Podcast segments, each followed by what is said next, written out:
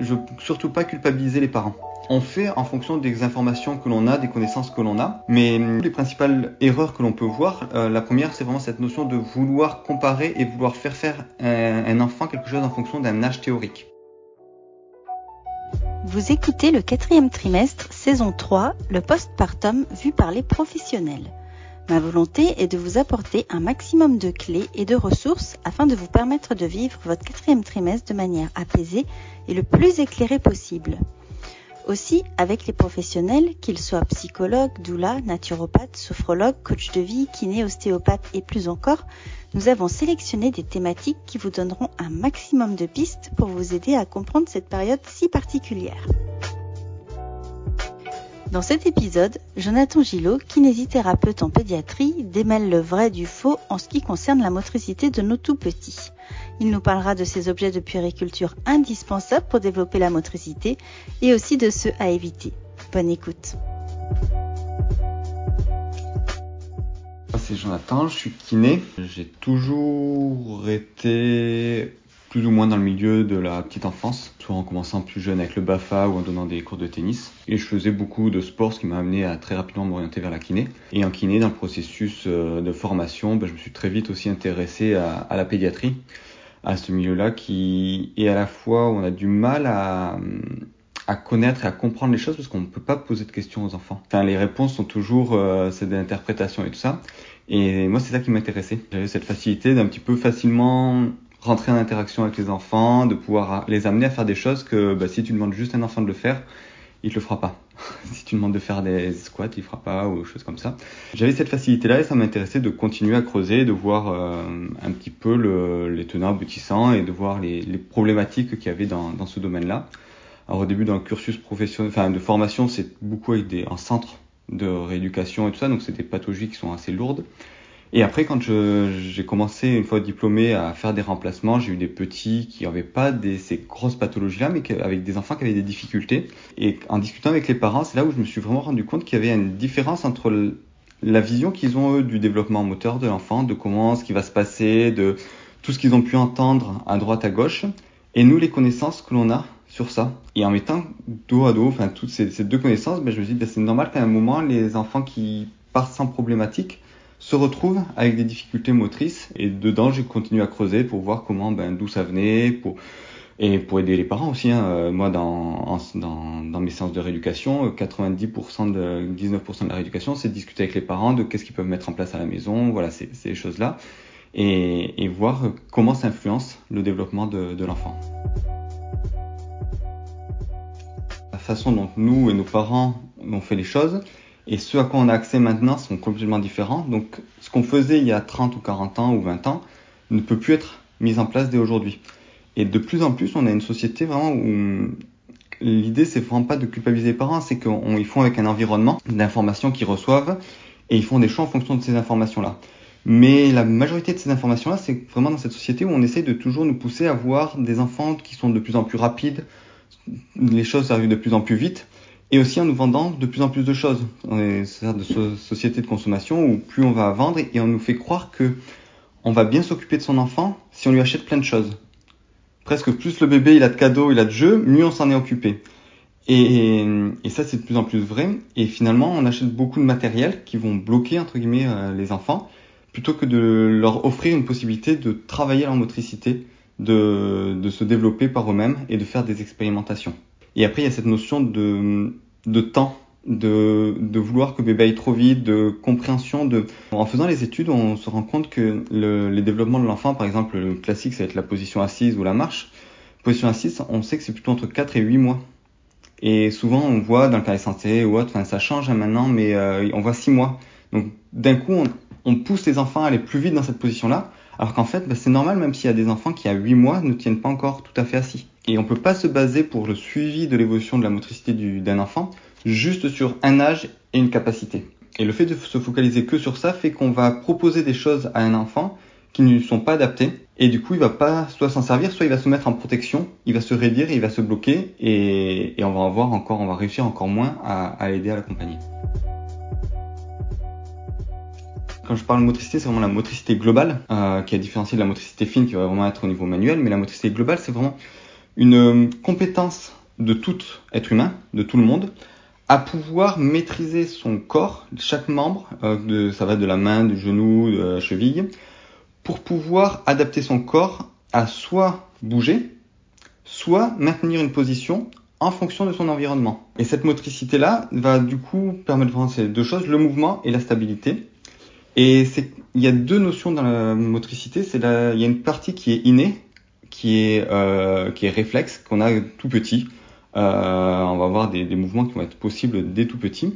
Et une grosse partie qui va être acquise, qui va se faire en, bah, en expérimentant des mouvements, en testant, en améliorant. Il va y avoir, il y a le système nerveux qui va se mettre en place et tout ça qui va permettre d'acquérir euh, des compétences du contrôle du corps.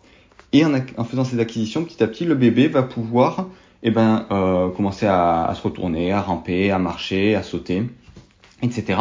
Et c'est vraiment un processus. Et c'est là où il faut vraiment différencier le, la motricité qui est une compétence acquise, finale, on est capable de marcher, et le processus qui permet d'aller jusqu'à la marche, qui ça c'est ce qu'on appelle plutôt le développement moteur euh, et qui lui suit euh, certaines, alors plus ou moins étapes qui vont dépendre de chaque enfant, mais qui vont suivre une sorte de chemin. Je préfère dire chemin parce que euh, il y a plein d'options possibles. L'exemple que j'aime bien donner des fois, c'est euh, si tu veux te mettre au tennis, si t'as jamais fait de tennis, tu peux avoir euh, Roger Federer qui va te prendre la main et qui va te faire faire un service. C'est pas comme ça que tu vas apprendre à servir. Tu vas devoir essayer par toi-même et répéter pour pouvoir faire cette acquisition. Et bien pour l'enfant, c'est pareil. Pour acquérir la marche, on va pas le mettre debout, il va pas apprendre à marcher ou en le tenant à marcher. Faut qu'il y a plein de processus avant qui vont avoir une importance. Rien que le fait de ramper, ça aide à la, notamment à la dissociation des ceintures. C'est l'effet que l'épaule et le bassin bougent pas de la même manière. Et cette dissociation de ceinture là, elle est importante pour marcher. Quand on marche, si tu essayes de marcher, si tu regardes, on a le bras droit qui avance en même temps que, la que le pied gauche. Et ça, c'est une dissociation de ceinture. Et ça, ça se travaille au rampé. Et il y a plein de choses comme ça qui, les bases se construisent au sol et il va s'en servir pour progressivement développer ses compétences qui vont lui être utiles à la fin à marcher, sauter et même, euh, même au-delà après. Souvent on s'arrête à la marche. À savoir que la marche, on considère qu'un enfant acquis une marche comme qu'on a nous en tant qu'adulte vers 6 à 9 ans. Donc on est loin de quand le bébé fait ses premiers pas. Et ce que je disais tout à l'heure, c'est que la motricité, c'est une compétence et comme toute compétence, elle se travaille. Donc oui, ça se travaille à tous les âges et, et surtout, il faut pas hésiter à revenir. Euh, moi, chez les enfants, à n'importe quel âge, je les fais revenir au sol. Même chez les personnes âgées, je les fais revenir au sol, je les refais ramper, etc. C'est, faut pas parce qu'un bébé ou un enfant commence à marcher qu'il faut que marcher. Il faut pas hésiter, au contraire, à revenir ramper, à revenir escalader, à revenir passer sous des chaises, etc. Ça ne fera que améliorer euh, leurs compétences motrices, c'est-à-dire leur permettre de retester de nouvelles situations. L'idée, c'est que là, on disait de revenir ramper. Un bébé qui rampe sur du carrelage, qui va ramper sur euh, de l'herbe, c'est pas exactement la même compétence motrice. Et le fait de pouvoir retourner comme ça, repartir sur euh, un nouveau, une nouvelle situation, va lui faire développer de nouvelles compétences motrices. Je veux surtout pas culpabiliser les parents. On fait en fonction des informations que l'on a, des connaissances que l'on a. Mais hum, du coup, les principales erreurs que l'on peut voir, euh, la première, on en a parlé un petit peu tout à l'heure, c'est vraiment cette notion de vouloir comparer et vouloir faire faire un, enfant quelque chose en fonction d'un âge théorique. De vouloir mettre trop tôt assis, de vouloir mettre trop tôt euh, debout, euh, de vouloir le faire euh, ramper trop rapidement ou, ou retourner pas de la bonne manière, qui va être en lien avec une certaine observation du bébé. De pas prendre le temps d'observer ce que fait son enfant pour lui proposer quelque chose d'adapté et plutôt se baser juste sur un âge. Ensuite, il y a toute la notion de matériel. Et c'est là où on revient à ce qu'on disait tout à l'heure, de, où on veut toujours nous, nous, donner de plus en plus de choses, de nous mettre de plus en plus de choses. Et après, c'est un terme de, on nous vend, entre guillemets, que le côté positif du matériel, en mettant de côté complètement tous les effets un petit peu néfastes qu'il peut y avoir. Dans les premières choses qu'on va, on voit de plus en plus, c'est tout ce qui est Domo, Coco Baby, etc. Ça, c'est du matériel qui a été créé à la base pour euh, des enfants qui sont nés prématurément et des très grands prématurés. Et ces grands prématurés, en effet, c'est un matériel qui va être très utile pour les contenir, pour les maintenir, euh, pour un peu qu'ils retrouvent la notion qu'ils n'ont pas dans le ventre de la mère. Mais une fois qu'on est, on n'a plus besoin de autant. Et au contraire, le bébé va commencer à pouvoir bouger de plus en plus. Et, et ce matériel-là, par exemple, va avoir tendance à les contenir et en étant bloqué, le bébé, ben, il va pas pouvoir faire les expérimentations qu'il devrait faire, dont on parlait tout à l'heure. et ce qui fait que eh ben, il, va, il va moins arriver à les développer. L'image que je vais donner, pareil, c'est nous, si on se met dans un lit qui est très mou, si on essaye de se retourner, c'est beaucoup plus dur que sur le sol dur. Ben, pour le bébé, c'est pareil. si on le met dans ces matériels qui sont très contraignants, euh, qui viennent les bloquer, ils vont moins bouger, et en bougeant moins, ben, ils vont moins développer. Ils, vont, ils peuvent avoir là des côtés préférentiels, et c'est souvent ce qui donne les torticolis chez le bébé ensuite. C'est-à-dire ils ont moins développé toute cette capacité à tourner la tête qui devrait se faire quand ils sont tout petits.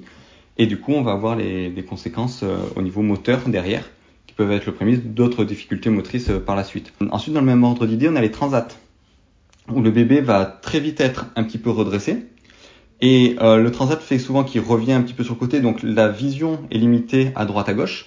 Donc du coup, ben, le bébé n'a pas d'intérêt à tourner la tête complètement à droite et à gauche.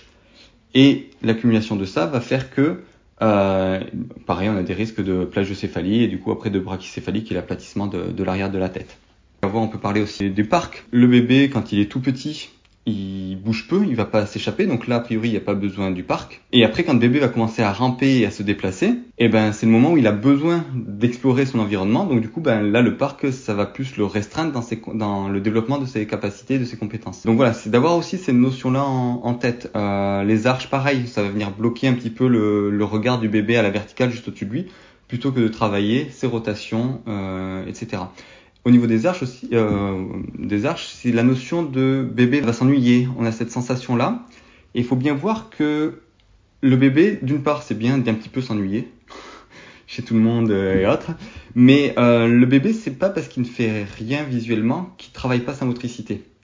Et un bébé qui regarde juste ses mains, c'est il prend connaissance de son corps. Et ça, on l'oublie un petit peu trop souvent aussi, c'est que quand le bébé est né, il n'a pas conscience que euh, une main qui passe devant lui, ça lui appartient et c'est faire la répétition de il se passe quelque chose devant moi et j'ai une sensation qui vient que le bébé va faire l'association.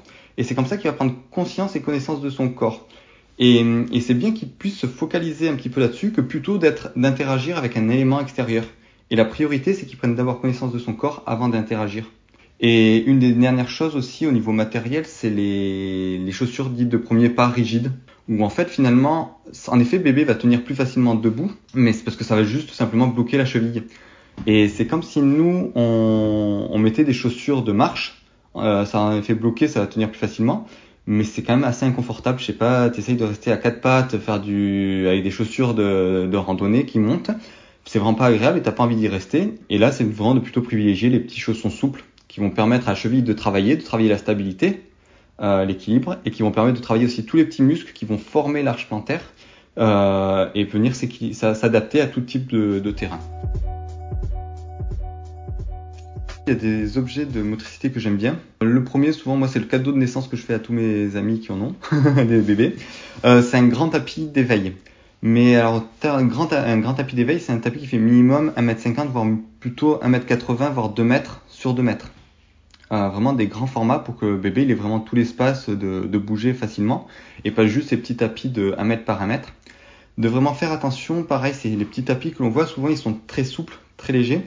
Et du coup, en fait, quand le bébé va vouloir commencer à se retourner ou à bouger, c'est le tapis qui va bouger par rapport au sol. Donc il faut plutôt des tapis qui soient assez fermes et sans rien dessus. C'est-à-dire pas de jeu, pas de miroir, pas de trucs qu'on peut tirer qui font du bruit, des grelots. Parce que là, pareil, quand le bébé va commencer à se retourner ou à se déplacer, au tout début, ça va faire de la résistance. Ça va faire quelque chose de désagréable pour le bébé. S'il se retrouve sur le dos et qu'il a le grelot ou, ce qui est accroché sur le dos, eh ben c'est sûr qu'il va se mettre à pleurer très rapidement et qu'il va pas avoir envie d'y retourner du coup derrière. Donc c'est pour ça qu'un tapis neutre, tout plat et de grande taille, c'est très important. Sans oublier qu'il faut que bébé sorte du tapis et très rapidement il est important qu'il prenne conscience aussi que euh, le sol c'est dur. Et vaut mieux qu'il le prenne conscience quand il est juste en train de faire les retournements, parce que là la tête est pas très haut, ça va faire, ça fait un toc, ça le bébé va pleurer et, éventuellement au pire il va avoir une bosse, que euh, que quand il commence à marcher, à courir et que là il tombe, s'il a pris l'habitude de laisser tomber sa tête au sol parce qu'il a toujours eu le tapis et que ça fait pas mal, et ben là par contre c'est il tombe de toute sa hauteur et il laisse tomber sa tête, donc la blessure peut être beaucoup plus importante. Et moi, je vois mon neveu, quand euh, je le courais après, des fois, il est tombé, il faisait rouler bouler, il n'a pas touché une seule fois la, sa tête, le sol, parce qu'il était habitué, on l'avait mis sur le carrelage à, faire des, à faire ses retournements, à faire son rampé, à faire ses roulés boulés, etc. Donc le tapis d'éveil, c'est très bien, pareil en termes d'utilisation, mais en sachant qu'il ne faut pas hésiter à laisser bébé commencer à, venir explorer l'extérieur du tapis et, en sortir. Euh, et ensuite d'avoir avec ça, euh, quelques objets adaptés. Je dis quelques, deux trois objets ça suffit. C'est pas à peine que bébé il ait 45 objets autour jeu de lui, autour de lui, parce qu'il va prendre le premier, ça va être un peu loin, il va prendre le second, il va être un peu loin, il va prendre juste celui qui est à proximité sans essayer de travailler la motricité. Ce qui va être intéressant pour le bébé, ce qui va le motiver, c'est qu'il y a un jeu qu'il aime bien, ou qu'il veut avoir parce qu'il n'y a que celui-là. Euh, et ben, s'il est un tout petit peu loin, c'est là où il va être obligé d'essayer de, ben, de faire quelque chose pour essayer de l'avoir. Et c'est là où il va venir travailler sa motricité. Que s'ils ont tout tout de suite accessible, c'est royal. Hein. Je ne sais pas pourquoi je vais m'embêter à, aller chercher quelque chose qui est deux fois plus loin que le reste. Et c'est vrai pour nous aussi en tant qu'adultes. Hein. Si on a quelque chose à portée de main ou, euh, ou à l'autre bout de la pièce, bon, on va prendre ce qui est à portée de main. Et après, il faut que les jeux soient vraiment adaptés. Et dans les jeux, notamment, c'est de faire très attention au bruit. Et on voit trop souvent des, des, bébés qui ont des jeux qui font du bruit, des grelots beaucoup trop tôt. Et souvent, on les met dans les mains et on les voit les bébés qui les bougent dans tous les sens et qui se raidissent. Et là, ça donne l'impression qu'ils sont contents de s'amuser, mais en fait, c'est juste un réflexe de protection où le bébé se contracte, il contrôle pas en fait. Ça bouge, ça bouge, et le fait que ça fasse le bruit, ça, l'agace encore plus et il bouge euh, tout, autant. Et c'est vraiment faire attention à cette, cette notion-là, c'est là où ils se mettent un petit peu en extension. les extrêmes sont jamais bons. c'est une question. Tout faire, d'avoir des choses qui sont trop quotidiennes faire à la place du bébé, c'est pas comme ça qu'il va faire les apprentissages parce qu'il va rien expérimenter. Ne rien faire, euh, c'est comme si on laissait le bébé dans une chambre sans rien et tout ça. Il va pas pouvoir faire les expérimentations, donc il va pas, euh, il va pas pouvoir euh, s'exercer et se développer non plus. Le rôle principal du bébé, c'est vraiment dans un premier temps de proposer un environnement dans lequel le bébé va pouvoir se développer. Et cet environnement, on y fait partie en tant qu'adulte. Dès qu'on va, euh, si on marche pour faire le ménage et tout ça, on va faire partie de l'environnement. Et par exemple, juste de penser à alterner le côté où on est, le côté où bébé est dans le lit. Des petites choses comme ça vont permettre à bébé de travailler plus ou moins son côté droit, son côté gauche. Voilà. Donc tout ce qui est l'environnement, il va être important. Le, le, les parents ont un rôle qui est vraiment important là-dedans. Et après, il va y avoir toutes les notions de la. Le première chose que bébé doit faire pour arriver à faire un mouvement, c'est d'abord de ressentir. Donc ressentir le retournement avant de faire le retournement, avant de s'entraîner à essayer de participer et avant de le faire par lui-même. Donc toutes les activités de la vie quotidienne peuvent faire partie euh, de ces notions de ce qu'on peut faire quand on change une couche. Euh, ce qui est important, c'est vraiment euh, pour le retournement, notamment, c'est l'enroulement. On ramène les genoux vers le, vers le buste et c'est ça comme ça que bébé va venir un petit peu tomber sur le côté et se retourner. Et bien quand on le retourne ou quand on l'attrape, on peut lui ramener d'abord les genoux sur le côté. Quand on change la couche, tu bascules le bébé sur le côté et là tu peux essuyer, enlever la couche rebasculer de l'autre côté, enlever la, couche et mettre la nouvelle, enfin finir de le laver s'il y a besoin, et mettre la nouvelle couche. Pareil, quand tu le récupères du sol, tu peux faire un petit peu d'enroulement, le basculer sur le côté, le récupérer sur le côté plutôt que de face directe. Et aussi, ce qui est important, c'est de ne pas oublier de se mettre un peu à plat ventre. Dès la naissance, on peut mettre le bébé à plat ventre. Euh, il y a vraiment deux positions de base, c'est sur le dos, sur le ventre. À la maternité, c'est très important, on dit aux parents il faut que bébé soit sur le dos pour dormir. Parce qu'en termes de euh, prévention des morts subites du nourrisson, il n'y a pas photo là-dessus, c'est que bébé doit dormir sur le dos. Mais par contre, ça ne veut pas dire qu'en phase d'éveil, bébé doit pas être sur le ventre. Bien au contraire. Ça lui permet de s'habituer déjà à avoir cette position-là, donc il aura plus de facilité à, à se retourner du dos sur le ventre parce qu'il connaîtra déjà. Donc à la naissance, c'est minimum une dizaine de minutes par jour. Ça peut être dix fois une minute si bébé aime pas ça. On peut le prendre sur soi, le mettre sur le ventre sur soi, c'est très bien. Et même euh, sur le ventre, c'est la première position que bébé connaît, parce que souvent, euh, une fois qu'il naît, on le met sur le ventre de sa mère et souvent sur le ventre. Et c'est très important que bébé ait cette euh, sensation-là le plus tôt possible. Donc, juste après la naissance, en termes de conseils, ce serait vraiment ça, c'est de mettre bébé sur le ventre pour qu'il en prenne connaissance en phase d'éveil. Un immense merci à Jonathan pour tous ces éclairages. Vous pouvez d'ailleurs retrouver son portrait sur le site www.le4trimestre.com dans la rubrique Cercle afin d'en savoir un peu plus sur son travail. Je vous dis à très bientôt.